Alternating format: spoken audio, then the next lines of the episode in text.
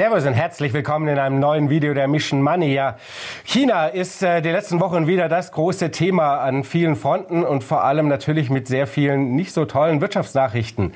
Und darüber müssen wir natürlich dringend äh, sprechen und uns mal ein bisschen einen Blick von vor Ort holen. Und deswegen haben wir zugeschaltet. Ich freue mich sehr. Unser Mann in Peking, unser guter Freund Frank Sieren, der seit über 30 Jahren, in, äh, seit knapp 30 Jahren in Peking äh, lebt und als Korrespondent und Buchautor dort arbeitet. Herzlich willkommen zurück auf dem Kanal. Frank Sieren.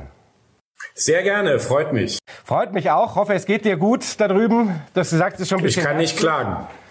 Aber ihr habt ja auch Klimaanlage. Im Gegensatz zu uns, wir zerfließen hier gerade. Genau. Ja, ähm, genau. Da kommen wir dann bestimmt. Wir haben ja immer, immer heiße Sommer hier. Insofern ist das äh, äh, normal eigentlich, dass man eine Klimaanlage hat und dann kann man es ein bisschen austarieren. Nicht hierzulande, weil wir haben ja die Grünen. Aber darüber ähm, müssen wir jetzt erstmal nicht reden, sondern wir wollen natürlich ein bisschen über äh, China reden. Wir haben vor einem halben Jahr miteinander gesprochen, nach dem Ende der ähm, Covid-Restriktionen. Und da hattest du natürlich auch gesagt, naja, es wird jetzt nicht über Nacht gehen, der Aufschwung Aufschwung zurück ähm, äh, wirtschaftlich. Und äh, aber du äh, bist schon davon ausgegangen, dass nach im, glaube ich, Parteikonvent war noch im März, ähm, dass danach so langsam aber sicher es doch in die richtige Richtung gehen sollte. Das hatte sich auch so ein bisschen angedeutet, aber die letzten Wochen haben wir eine Dynamik in die genau entgegengesetzte Richtung gehabt. Das haben wir aber anders bestellt. Was ist denn da los? Wann kommt denn jetzt äh, der Aufschwung? Ja, also das ist eine ganz spannende und wieder mal überraschende Entwicklung. Ähm, ich hatte jetzt eigentlich damit gerechnet, dass die Chinesen ein großes Konjunkturprogramm starten, wie sie das in den letzten Jahrzehnten in solchen Fällen immer gemacht haben, dass sie die Zinsen senken und so weiter und so fort. Aber nichts dergleichen. Sie sind offensichtlich der Ansicht, dass die Märkte das alleine schaffen sollen. Und das hat jetzt dazu geführt, dass dieser ähm, äh, dass die Rückkehr zur Normalität viel schleppender läuft, äh, als äh, das alle erwartet haben. Aber es ist aber nicht so auf der anderen Seite, dass sie jetzt schon alles reingebuttert hätten und es passiert nichts. Es ist trotzdem sehr, sehr überraschend. Äh, ähm, sie hören auch gar nicht auf, die Marktwirtschaft und die Privatunternehmen zu preisen, sagen aber ein bisschen so, ihr habt die ganze Zeit gemeckert, dass der Staat so viel eingreift. Äh, jetzt guckt mal, wie er klarkommt und wie er aus der Krise rauskommt. Und das hat dazu geführt, dass äh, die Investitionen eben schleppender verlaufen, dass äh, die Immobilienmärkte sich äh, nicht so erholen, wie man sich das gewünscht hat. Also sie sind etwa bei ähm, fast 80 Prozent äh, äh, der Neuverkäufe von 2019, also noch gar nicht wieder auf dem Niveau. Die Immobilienpreise sind nach offiziellen Statistiken stabil, ähm, aber in den Spitzen sieht man dann doch äh, Preisnachlässe. Und äh, jetzt ist man wirklich gespannt, ähm, weil eine Art Machtkampf entstanden ist. Auf der einen Seite ähm, äh, äh, sagt der Staat eben, äh, ihr müsst jetzt lernen, dass ihr das alleine hinkriegt. Auf der anderen Seite äh, sagen die Investoren und die Konsumenten, da wollen wir mal sehen, ob äh, ihr, lieber Staat, nicht doch noch den Geldsäckel aufmacht. Und da bin ich sehr, sehr gespannt, wie das ausgeht. Dazu muss man allerdings sagen, wenn wir jetzt von Krise sprechen, dann sprechen wir von einer Krise sozusagen auf sehr hohem Niveau. Ähm, äh, die, die, die Vorhersagen äh, für das Jahreswachstum sind von vielen Banken gerade runtergestuft worden. Also wir sind da jetzt so, ich sage mal, bei 4,8 äh, äh, Prozent. Äh, die Weltbank, äh, nee, der IWF geht immer noch von 5,2 Prozent aus. Ähm, und wenn man das von dieser Seite betrachtet, dann ist die Welt eigentlich noch einigermaßen in Ordnung, weil es gibt so eine Faustregel, die sagt, ähm, China sollte doppelt so hoch wachsen wie die USA. Ähm, ähm, wenn man sich da Europa anguckt, äh, mit dieses Jahr einem Prozent Wachstum, wenn alles gut läuft, dann wachsen sie sogar mehr als viermal so viel. Ähm, und auch der Vergleich zu Indien stimmt noch. Indien sollte 50 Prozent mehr wachsen als China. Die sind so bei sechs Prozent. Also insofern äh, ist das jetzt keine sozusagen kein, kein, kein Desaster, sondern äh, entspricht einfach nicht den Hoffnungen, die die internationalen Märkte hatten, nämlich, dass der Staat äh, wieder Fett reinbuttert und dann sozusagen alles wieder abhebt. Mhm. Und das ist natürlich schon ein bisschen das Überraschende, denn wir haben ja, ich meine, wir haben Deflationstendenzen, Verbraucherpreise, äh, die, die Produzentenpreise sind auch gesunken, Konsum bröckelt ja durchaus auch so ein bisschen. Äh, zweite Quartal BIP-Wachstum 0,8, glaube ich. Das ist schon für chinesische Verhältnisse sehr wenig, vor allem dann, wenn man natürlich davon ausgegangen ist, dass wir eigentlich ja einen Nachholeffekt kommen sollten. Ne? Und der bleibt halt so genau. aus. Genau. Jetzt ist die Frage, ob es wenig ist ohne Konjunkturprogramm. Da kann man jetzt drüber streiten.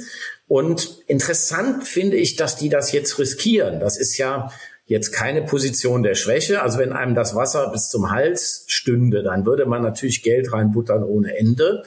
Offensichtlich haben sie den Eindruck, dass sie im internationalen Vergleich ganz gut dastehen. Ähm, sie haben auch keine Inflation. China macht trotz der sinkenden Handelszahlen immer noch so 60 Milliarden äh, Handelsbilanzüberschuss im Monat. Ja, die Amerikaner machen 50 Milliarden Defizit im Monat. Die Inder machen 5, äh, 20 Milliarden Defizit im Monat. Also sie haben offensichtlich das Gefühl, dass sie sich jetzt trauen können, das auszuprobieren. Mhm.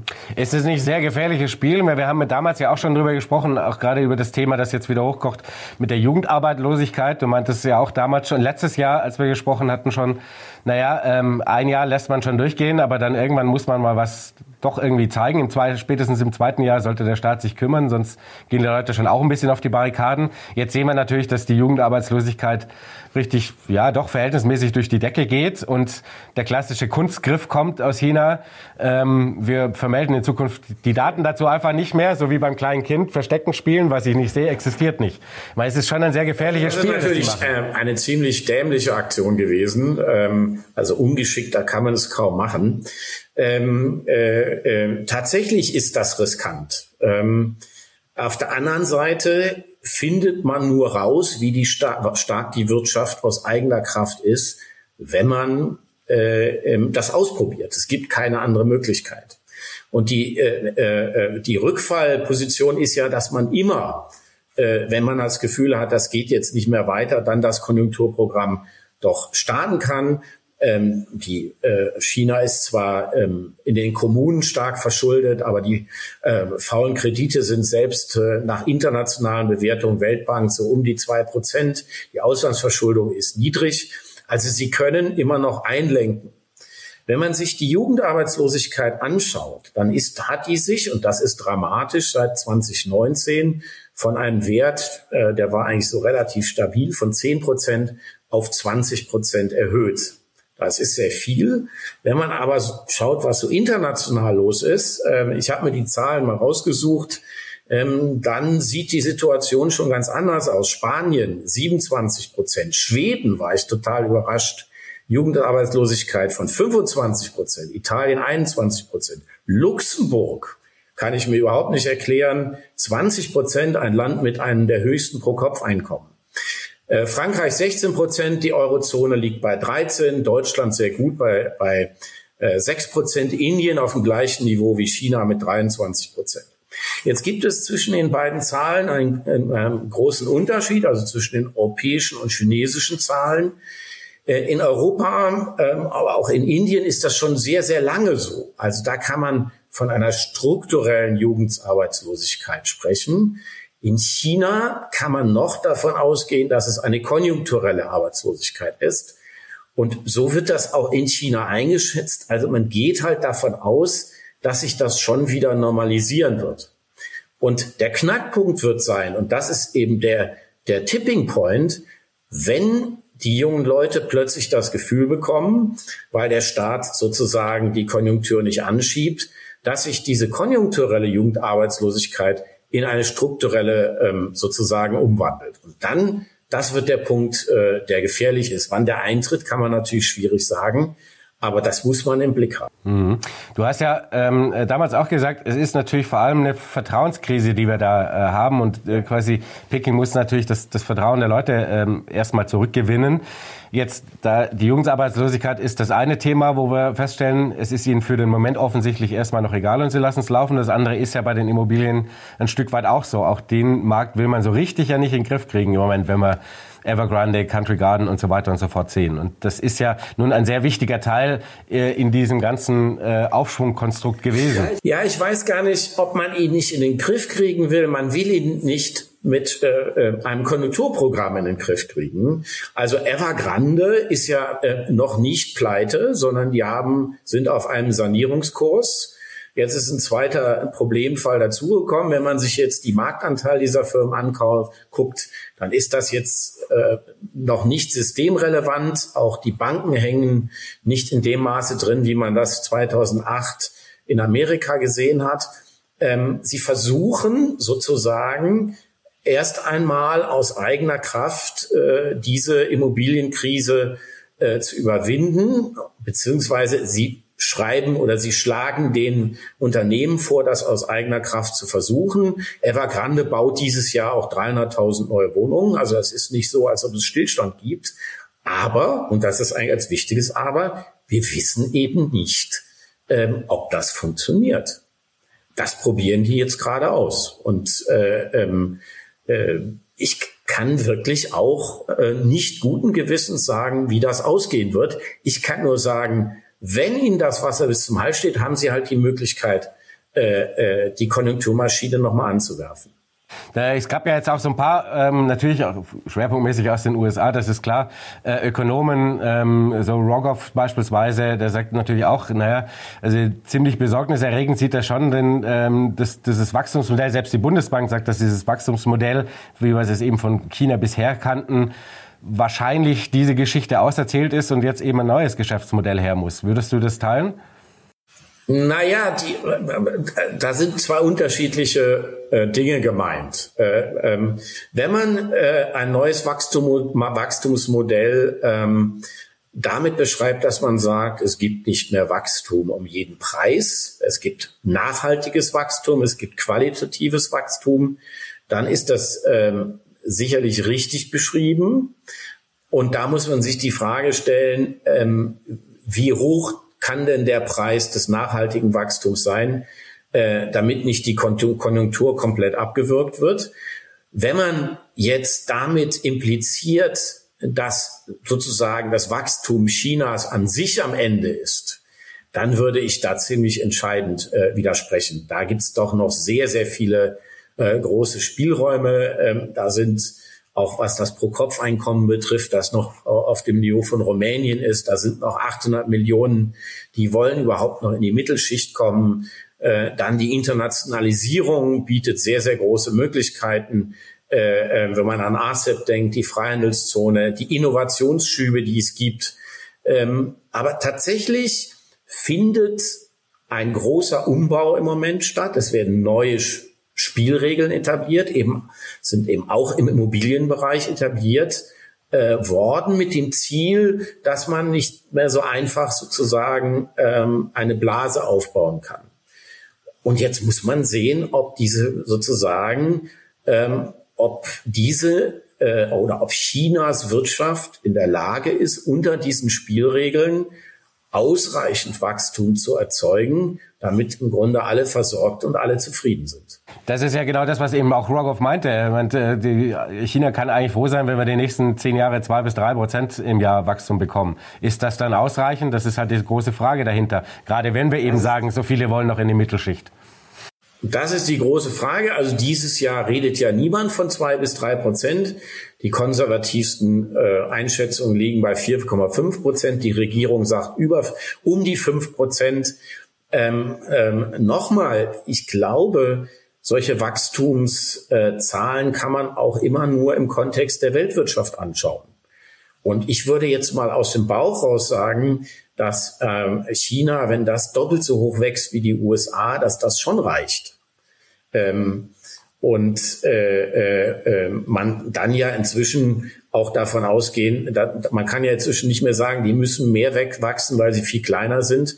Denn äh, gemessen an der Kaufkraftparität ist ja die chinesische Wirtschaft schon größer als die äh, äh, amerikanische. Nominell ist sie noch ein bisschen kleiner, aber das nimmt sich jetzt nicht mehr so viel ähm, so dass ich mal sagen würde, ähm, doppelt so hoch wachsen wie, äh, wie die USA ist wahrscheinlich noch im Bereich dessen, was äh, ähm, China stabil hält. Mhm. Wobei wir natürlich, wenn wir, also wir quasi folgen diesem, was Rogoff sagt, bei zwei bis drei Prozent Wachstum ist das ist nicht mehr das Doppelte der USA. Das ist wahrscheinlich dann Pi mal Daumen ein ähnliches Wachstum. Nö, aber das, was Rogoff sagt, muss ja nicht eintreten. Nein, nein, absolut. Das ist ja eine Vermutung von ihm. Aber ich würde sagen, drei Prozent ist äh, sicherlich äh, ähm, zu wenig unter der Voraussetzung, dass eben äh, die USA dann doch zwei Prozent wachsen. Wenn natürlich die gesamte Weltwirtschaft da niederliegt, äh, dann kann man sozusagen äh,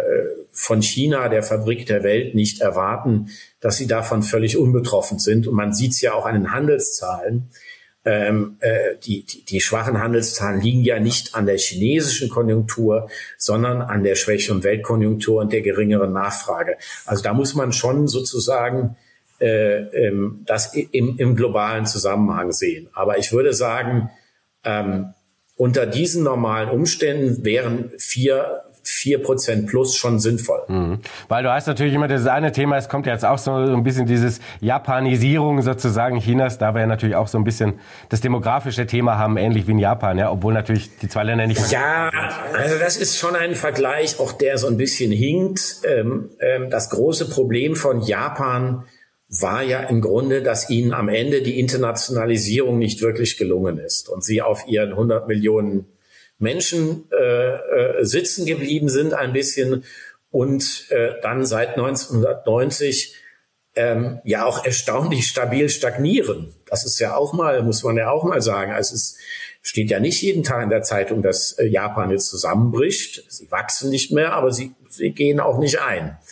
Ähm, bei China ist das insofern anders, als dass sie einen gigantischen Binnenmarkt haben und eben noch lange nicht wie äh, äh Japan in den 80er Jahren an den Punkt gekommen sind, wo man dann äh, für äh, drei Leute auf einer Insel eine schöne neue Autobahnbrücke baut, sondern ähm, in China kann noch sehr, sehr viel aufgebaut werden, äh, dass sich dann in äh, Kaufkraft und in Wirtschaftskraft in dieser großen äh, äh Be Bevölkerung äh, ähm, ausdrückt, die sind ja noch lange nicht an den Punkt, äh, an dem Japan Mitte der 80er Jahre war.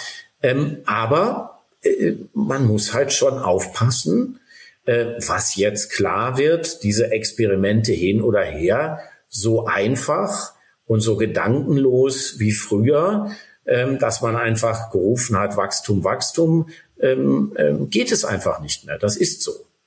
Jetzt muss man allerdings auch sehen, dass die Leute natürlich ähm, doch einen äh, ähm, äh, vielleicht längeren Geduldsfaden haben, als wir uns das im Westen vorstellt.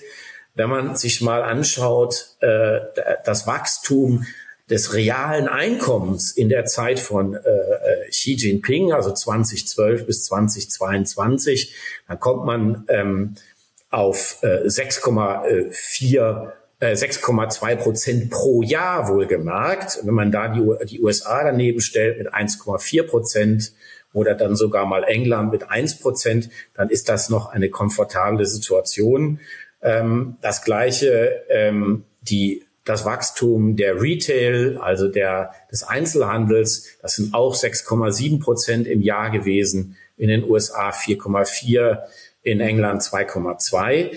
Das heißt, da gibt es eine sozusagen eine gewisse ähm, äh, eine, eine gewisse Geduld. Und das wichtige Wort daran ist gewiss. Die ist natürlich nicht endlos. Wenn die Leute das Gefühl kriegen, dass äh, sozusagen, das ist jetzt irgendwie zu Ende, dann wird es natürlich kompliziert. Wenn Sie den Eindruck haben, das geht eben jetzt, das sind eben jetzt ein, zwei schwierige Jahre, dann werden Sie die ähm, sicherlich auch aussetzen und können, ähm, äh, äh, können dann im Grunde auch von ihren Rücklagen leben. Und das wird jetzt eben, das ist eben dieser Machtkampf im Moment zwischen Investoren und Konsumenten und der Regierung auf, äh, auf der einen Seite und der Regierung auf der anderen Seite. Und äh, trotzdem kann man natürlich sagen, durch dieses, sagen wir mal, zögerliche Handeln oder dieses, wir lassen es mal laufen und schauen mal, was passiert, kommt natürlich, ähm, setzt du dich auch so geopolitisch natürlich so ein bisschen in so eine Verbalschlacht so ein bisschen mit rein. Ähm, hatte, glaube ich, Biden vor zwei Wochen nannte China wegen dieser Schwäche eine tickende Zeitbombe. Ähm, weil, äh, wie, ich, habe ich es mir aufgeschrieben, äh, denn es ist niemals gut, wenn schlechte Leute Probleme haben, tun sie schlechte Dinge und so weiter. Ne? Das ist natürlich sind so Dinge. Naja. Klappern gehört zum Handwerk, ähm, aber genau. das sind die Dinge, die man, äh, die man natürlich da so ein bisschen zulässt und die natürlich den ehrenkäsigen Chinesen natürlich auch ähm, mit Sicherheit anschlagen genau. wird. Genau, das versucht man natürlich und dann rufen die Chinesen zurück, wer im Glashaus ist, sollte nicht mit Steinen werfen. Also wenn man sich die amerikanische Konjunktur anguckt oder die europäische Konjunktur vor allem mit, mit ihren 1 Prozent, 1 Prozent, wenn sie die überhaupt schaffen, äh, und sehr, sehr hohen Inflationen, die es ja in China nicht gibt, ähm, ähm, sondern eher deflationäre äh, Entwicklungen, die zwar auch gefährlich sind, aber ähm, erst einmal sozusagen nicht auf der Tasche der Menschen lasten, ähm, dann muss man das natürlich als politischen Schlagabtausch auch hinnehmen und sollte sich da statt auf die Worte von amerikanischen und chinesischen Präsidenten, äh, die auf Zuspitzungen ausgelegt sind, dann einfach nüchtern die Zahlen anschauen. Mhm. Andererseits hast du natürlich schon wieder so, ein, so, eine Phase, wo wir wieder dieses ganze Wirtschaftskriegsthema wieder so ein paar Zuspitzungen haben, ne? mit Verkaufsverboten für bestimmte äh, KI-Sachen und Halbleitersachen, die jetzt eben auch wieder so ein bisschen verstärkt wurden und das ganze Thema wieder ein bisschen anstacheln. Ne? Weil du natürlich siehst, okay, der Gegner ist jetzt in Anführungszeichen mal gerade etwas am Schwächeln, äh, also nutzen wir das doch und setzen entsprechende Nadelstiche. Genau, das wird sicherlich gemacht. Auf der anderen Seite erhöht das nur die Anstrengungen, den technologischen Rückstand äh, aufzuholen. Huawei hat ja vor kurzem angekündigt, dass sie inzwischen in der Lage sind, einen äh, Chip zu produzieren, den sie für ihre besten, also selber zu produzieren, den sie für ihre besten Smartphones verwenden können. Damit haben sie sich schon wieder ein Stück weit in, in nur wenigen Jahren von äh, der amerikanischen äh, ähm, Chipbau Software vor allem äh, ähm, unabhängig gemacht. Ähm, also ich halte äh, äh, von diesen Sanktionen relativ wenig, weil sie eben wie ein Weckruf für die chinesische Industrie und für den chinesischen Staat wirken. Sie sind zwar dazu äh, geeignet, China ähm, ein wenig zu bremsen, aber am Ende führt es dazu, dass China eigene Technologien entwickelt und nur umso stärker wird.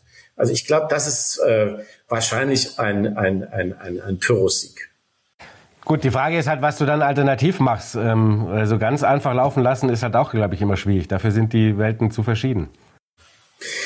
Ja, und deswegen äh, gibt es ja auch diese politische Konfrontation. Deswegen versuchen die Etablierten, die Aufsteiger auszubremsen. Aber die Geschichte, äh, die Wirtschaftsgeschichte hat eigentlich gezeigt, dass es ähm, am Ende diejenigen am besten gefahren sind in den Etablierten, die sich mit den Aufsteigern zusammengetan haben und versucht haben zu kooperieren und von diesem Aufstieg ähm, äh, zu profitieren. Also ähm, starke Aufsteiger zu isolieren, hat eigentlich in der Wirtschaftsgeschichte äh, noch nie funktioniert. Und ich bin mir auch ziemlich sicher, dass es äh, diesmal nicht funktionieren wird, zumal China ja nicht isoliert ist in der Welt, sondern äh, in Asien, die mit ASEP die größte Freihandelszone der Welt hat, ähm, ähm, über die One and Belt Road Initiative international kooperiert oder auch über BRICS. Also da muss man ja auch sagen, dass die äh, Süd-Süd-Kooperation ähm, eigentlich immer besser funktioniert, äh, man sich immer einiger ist. Selbst so unterschiedliche Länder wie, wie Indien und China arbeiten in dieser Frage immer enger zusammen. Und ähm, insofern äh, ähm, ist das eben ein riskantes Spiel zu glauben, indem man diese aufsteigenden Länder ausschließt, kann man sich als der Westen, also vor allem die USA und Europa, genug Luft verschaffen, ähm, um im Grunde dann seine äh, äh, Schwächen in Ruhe ähm, äh, anzugehen und äh, ähm, dadurch wieder wettbewerbsfähig zu werden.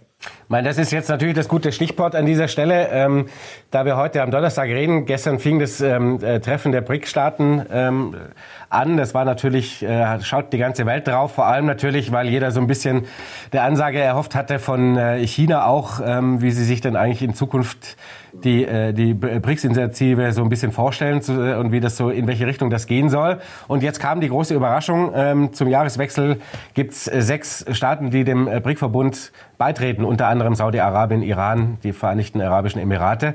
Ähm, kam jetzt nicht ganz unüberraschend, kann man sagen. Ähm, sechs große Länder. Es war ein bisschen schon das Thema, dass es die BRIC-Erweiterung geben sollte. Wie bewertest du das Ganze so ein bisschen? Ja, also erstmal haben ja alle gesagt, das klappt so schnell nicht. Das dürfen wir jetzt nicht vergessen, wo es geklappt hat. Im Grunde hat sich die Situation geändert ähm, gestern im Verlauf des Tages, als dann eine Abschlusspressekonferenz verschoben wurde. Da war klar, die haben was Großes im Sack. Und das ist natürlich schon ein Riesenschritt. Äh, ähm, man muss jetzt mal ausrechnen, ähm, wie viel äh, Anteil an der Weltwirtschaft da dazukommt. Aber wenn man mal sagt, da hat jedes Land 1, noch was Prozent oder so, dann sind das eben 6, 8 Prozent an Anteil an der Weltwirtschaft, die dazukommen. Und da sind ja Länder, die eine zentrale Rolle gespielt haben für den Westen, für die Amerikaner wie Saudi-Arabien da sind ähm, Länder, die sich spinnefeind sind eigentlich, nämlich die Saudis auf der einen Seite und die Iranis auf der anderen Seite. Erst vor wenigen Monaten ist es den Chinesen gelungen, dass die sich wieder an einen Tisch gesetzt haben und nun auch wieder äh, Botschaften ähm, äh, eröffnen. Ähm, also das ist schon ein, ein Riesenschritt, auch wenn man sieht, wie BRICS jetzt besser austariert ist um den globalen Süden zu repräsentieren. Vor war ja ähm, der Mittlere Osten und Nordafrika gar nicht drin. Jetzt ist da Ägypten, ähm, ein ganz das wichtigste Land in Nordafrika, Äthiopien. Das ist der Sitz äh, der Afrikanischen Union. Das ist der Sitz der UN in Afrika, also von starker Symbolbedeutung.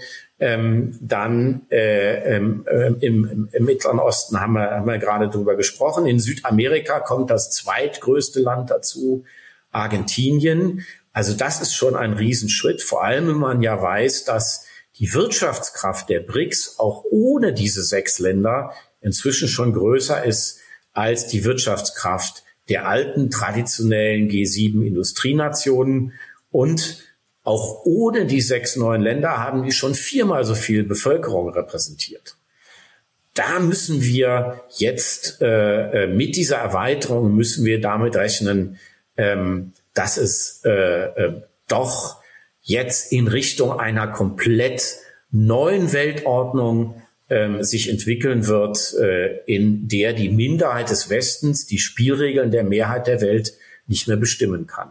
Es war ja vorher schon so, dass ohne die BRICS ähm, es keine Mehrheiten mehr in G20 äh, äh, gegeben hat.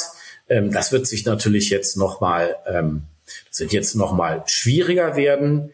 Das heißt, der Westen kann jetzt nicht mehr durchregieren, sondern er muss Kompromisse machen, ähm, wenn es darum geht, die großen Probleme der Welt zu lösen. Und vermutlich muss sich der Westen vielleicht sogar etwas schneller, als wir das noch vor einer Woche erwartet hätten, jetzt auf das stärker werden, um es mal ganz vorsichtig zu formulieren, einer wie immer gearteten Alternative zum US-Dollar äh, äh, rechnen. Das ist äh, ähm, sicherlich äh, etwas, was alle wollen im globalen Süden. Ähm, sie wollen nicht nur von einer Weltwährung abhängig sein. Ähm, wir wissen, dass so etwas lange dauert. Äh, der Anteil des Yuan ist äh, an den äh, äh, Weltgeschäften ist derzeit noch sehr, sehr gering. Aber jetzt kriegt das Ganze natürlich einen Schub. Und wenn all diese Länder schon einmal anfangen, jetzt ihren Handel mit China in äh, Yuan zu tätigen, dann ist das schon ein riesiger Schritt in, in diese Richtung. Und äh, auch das wird natürlich zu Veränderungen führen. Ähm, das bedeutet Veränderungen äh, in der Machtstruktur des Internationalen Währungsfonds. Das bedeutet Veränderungen in der Weltbank. Und am Ende, das ist ja die zentrale Forderung der aufsteigenden Länder um die BRICS, auch Veränderungen im UN-Sicherheitsrat.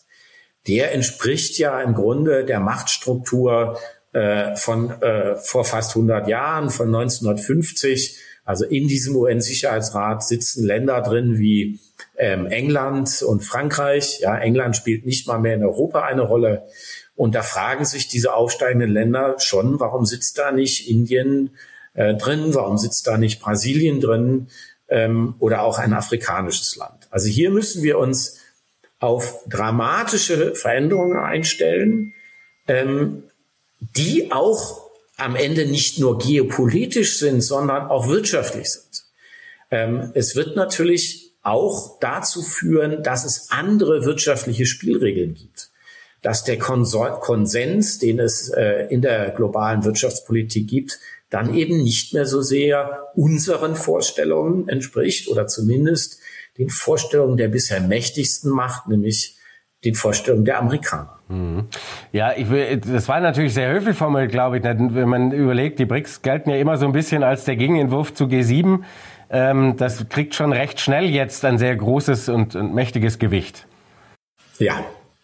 Und die müssen wir genau anschauen. Wir müssen genau zuhören, was die wollen. Und ähm, ähm, ähm, spätestens jetzt, es ist eigentlich schon seit einigen Jahren klar, spätestens jetzt muss uns klar sein, ähm, dass wir äh, da nur weiterkommen, wenn wir einen Konsens mit diesen Ländern suchen. Äh, mit, mit diesen Ländern auf Konfrontation zu gehen, äh, das bringt, glaube ich, nicht. Ich glaube auch, da muss die deutsche Außenpolitik noch ein bisschen dazulernen, ähm, die ja immer auf die internationale Weltordnung pocht, aber eben damit die westliche internationale Weltordnung meint. Und diese aufsteigenden Länder sagen, ist ja alles schön und gut. Wir sind auch für eine internationale Weltordnung, aber diese Ordnung muss von allen maßgeblichen Ländern ähm, entworfen und entwickelt sein und kann nicht von der Minderheit des Westens für, den, für die Mehrheit der Welt entwickelt werden. Und da kommen wir äh, zunehmend äh, sozusagen in Schwierigkeiten. Und das wird natürlich auch für die Wirtschaft nicht einfacher. Da müssen wir realistisch sein.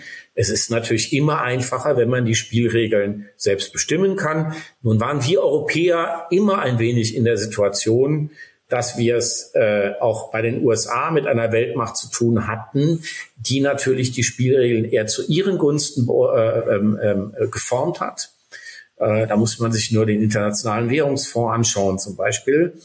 Ähm, ähm, aber das wird natürlich jetzt noch eine viel größere Dimension ausnehmen, äh, äh, weil die meisten dieser Länder, fast alle, nicht mehr aus unserem Wertekreis oder Kulturkreis kommen.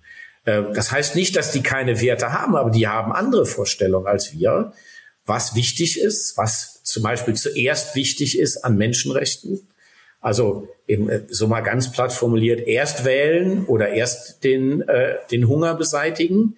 Da haben die andere Prioritäten als wir. Und damit müssen wir uns auseinandersetzen. Das hilft nichts. Wie gefährlich würdest du sagen, ist für den Westen diese, dieses BRICS-Gegengewicht? Naja, es ist dann gefährlich, wenn wir das jetzt nicht mal endlich ernst nehmen.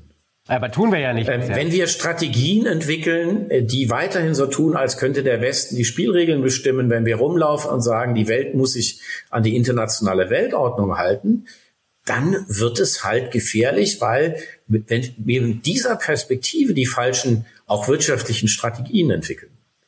Und äh, ähm, dann ist die Gefahr, dass uns ähm, weltwirtschaftlich das ähnlich passiert wie VW im chinesischen Markt äh, oder den, den deutschen Autoherstellern insgesamt, dass man äh, äh, jahrelang gesagt hat, jahrzehntelang gesagt hat, naja, die werden das nie schaffen. Und plötzlich waren sie da und man kommt in die Defensive und muss wie VW jetzt ähm, bei einem chinesischen Hersteller eine E-Auto-Plattform kaufen, ähm, weil man die selber nicht mehr hinbekommt. Ähm, deswegen ist dieser Realismus wichtig. Ähm, ohne diesen Realismus, äh, was die globalen Machtverhältnisse ähm, betrifft, kann man keine funktionsfähigen, vernünftigen Strategien entwickeln. Und da sehe ich noch ein bisschen Blauäugigkeit, vor allem in der Politik. Ähm, wenn man sich einfach mal anschaut, dass eben 170 von 195 Ländern sich entschieden haben, keine Sanktionen gegen Russland zu verhängen. Und dass sozusagen der, der, der, der Kern dieser Entwicklung in den BRICS-Ländern zu suchen ist, die sagen, Sanktionen bringen nichts, wir müssen sofort verhandeln und versuchen, den Konflikt friedlich zu lösen. Ähm, wenn man sich da Illusionen macht und sagt, ja, China ist isoliert ähm, oder Indien, ähm, dann kommt man natürlich dazu, dass man sozusagen in die falsche Richtung sich entwickelt und die Probleme dann sehr, sehr schnell viel größer werden. Naja, vor allem ist es dann natürlich ein wirtschaftliches Problem, denn dann ist äh, Protektionismus natürlich ein sehr gefährliches Schwert sozusagen. Genau. Man sich selber ins genau. Schneidet. Realistisch gesehen ist es ist zu spät, sich sozusagen von China abzukoppeln. Das muss man einfach mal so ganz nüchtern sagen. Der Preis, der politische Preis, der wirtschaftliche Preis wäre zu hoch. So, jetzt haben wir das erkannt, haben es ein bisschen ähm, ähm, softer formuliert. Wir sprechen jetzt nicht mehr von Decoupling, sondern von De-Risking, was ja so ein sehr schwammiger Begriff ist. Aber am Ende heißt das, wir müssen unter diesen Machtverhältnissen, unter diesen Bedingungen versuchen, das Beste für unsere Wirtschaft und unsere Wertvorstellungen rauszuholen. So, und die Bedingungen haben sich leider seit heute noch einmal verschärft. Das ist klar.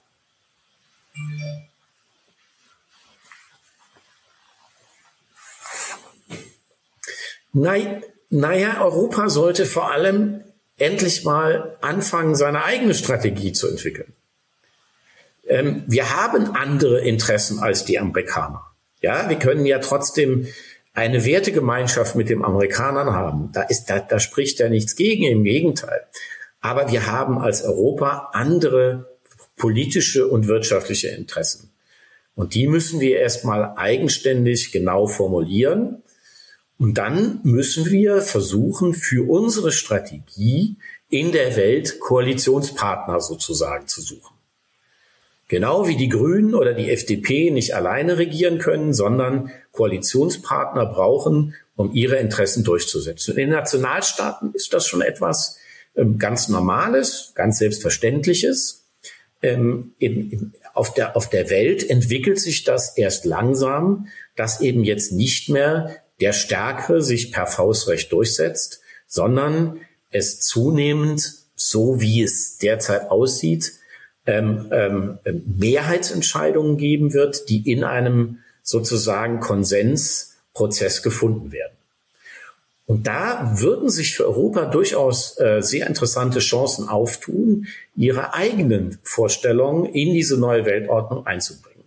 Nur, wenn wir sie halt nicht formulieren, wenn wir halt sozusagen uns dann nicht von allen anderen, und zwar allen, also sowohl den Amerikanern als auch den Chinesen abkoppeln und mal unsere eigenen Vorstellungen klar und deutlich artikulieren, dann wird das nichts.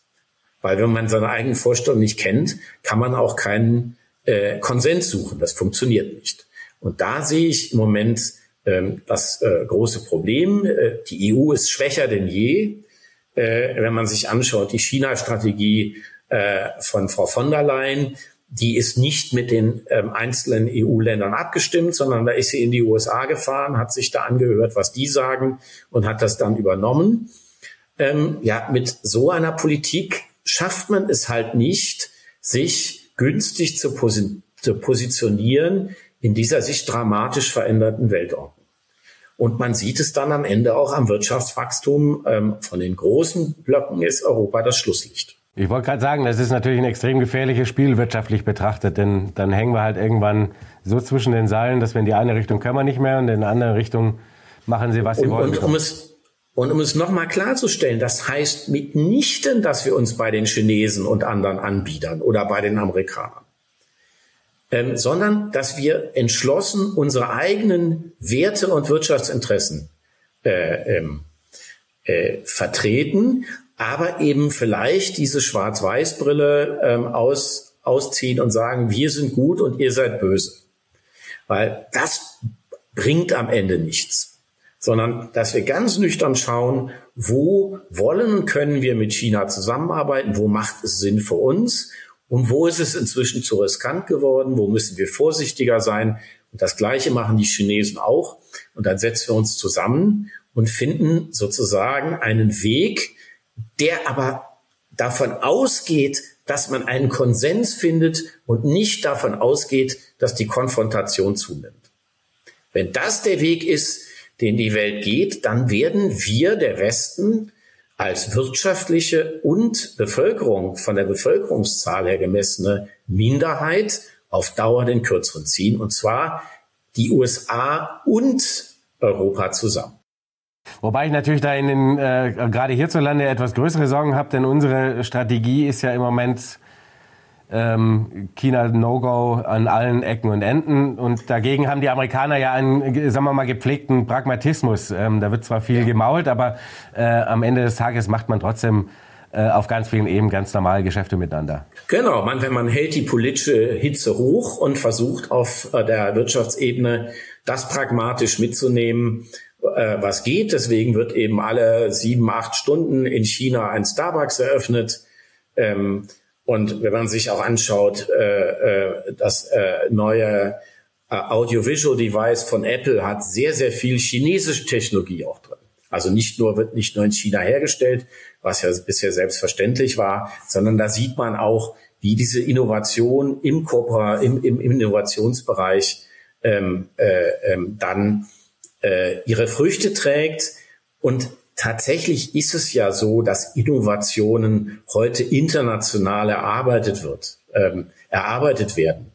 Ähm, die Vorstellung, dass das ein Land alleine könnte, die ist, äh, ob es nun die USA sind oder ob es äh, China ist, das ist äh, naiv. So funktioniert die Welt nicht. Und deswegen sollten wir uns ähm, ähm, so, so, so schnell es geht darauf einstellen, statt die Konfrontation hochzufahren, den Konsens zu suchen und zuerst einmal zu überlegen, wo können wir zusammenarbeiten. Und dann kann man sich ja wie im richtigen Leben auch nochmal hinsetzen und sagen, guck mal, jetzt haben wir doch an der Stelle was hingekriegt. Ähm, diese und jene Punkte passen uns nicht, könnt ihr euch da vielleicht auch bewegen, dann bewegen wir uns an anderer Stelle. Dann kommt man voran und dann ist eine Situation, wo wir nicht plötzlich eines äh, Morgens aufwachen als äh, äh, der Westen und komplett in die Ecke gedreckt sind, weil die anderen im, im Grunde inzwischen alles alleine entscheiden. Ähm, ja, ähm, das muss man ganz nüchtern sehen. Die, also es ist auch in Deutschland so. Die FDP ist nur nützlich in einer Koalition. Wenn sie keine Koalition findet, dann ist sie in der Opposition, dann kann sie von der Auslinie äh, ähm, äh, reinrufen, aber hat keinen richtigen Einfluss aufs Spiel. Und das ist ungefähr inzwischen die Position des Westens. Dann hoffen wir mal, dass ähm, der Westen so langsam aufwacht und ähm, zurück ins Spiel geht sozusagen. Frank, äh, ich danke dir vielmals für die Einschätzung. Sehr, sehr gerne. Bis bald. Und äh, den Sneak Peek dürfen wir geben, glaube ich, schon mal vorab, können wir schon mal verraten. Im Oktober kommt dein neues Buch raus, habe ich gehört, ne? Genau, genau, da kommt mein neues Buch raus, ähm, China to Go, die 100 wichtigsten Sachen, die man über China wissen muss. Ähm, mit, dem, mit den Schwerpunkten Innovation, aber auch eben Geopolitik, das, was wir besprochen haben. Es sind aber eben 100 ganz kleine Stücke, also die können auch von Menschen gelesen werden, die sonst keine Bücher lesen, weil das sind dann immer so ein, zwei Seiten, die schafft man unter jeden, äh, unter allen Umständen ähm, und auch in der U-Bahn und vor dem Einschlafen. Und am Ende hat man doch ein ziemlich umfassendes Bild. Und bis dahin kann man weiter ähm, mich auf LinkedIn, äh, sich auf LinkedIn mit mir verlinken. Da fasse ich ja ein, zweimal die Woche die wichtigsten Entwicklungen zusammen. Da kriegt man auch schon einen ganz guten Eindruck, wohin die Reise geht. Und wir sehen uns dann wahrscheinlich wieder, wenn das neue Buch draußen ist. So ist es, das haben wir ausgemacht. Im Oktober ähm, bist du dann mal auf Deutschland-Tour und dann kommst du auf jeden Fall bei uns im Büro vorbei. Super. Alles klar, das machen wir so. Vielen Dank, alles Gute nach Peking. Bis dann, tschüss. Ich hoffe, ihr konntet wieder ein bisschen was mitnehmen und ähm, vor allem mal so ein bisschen ein Gefühl bekommen, wie die Lage im Moment so in China ist äh, und natürlich vor allem auch, wie es so um die BRIC-Staaten steht. Ansonsten sage ich natürlich wie immer vielen Dank fürs Zuschauen und äh, wir sehen uns nächste Woche wieder. Bis dann. Ciao. When everyone is on the same page, getting things done is easy. Make a bigger impact at work with Grammarly. Grammarly is your secure AI writing partner that enables your team to make their point and move faster. You can even save time by going from spending hours editing drafts to just seconds. Join the 96% of Grammarly users that say it helps them craft more impactful writing. Sign up and download Grammarly for free at grammarly.com slash podcast. That's grammarly.com slash podcast. Easier said, done.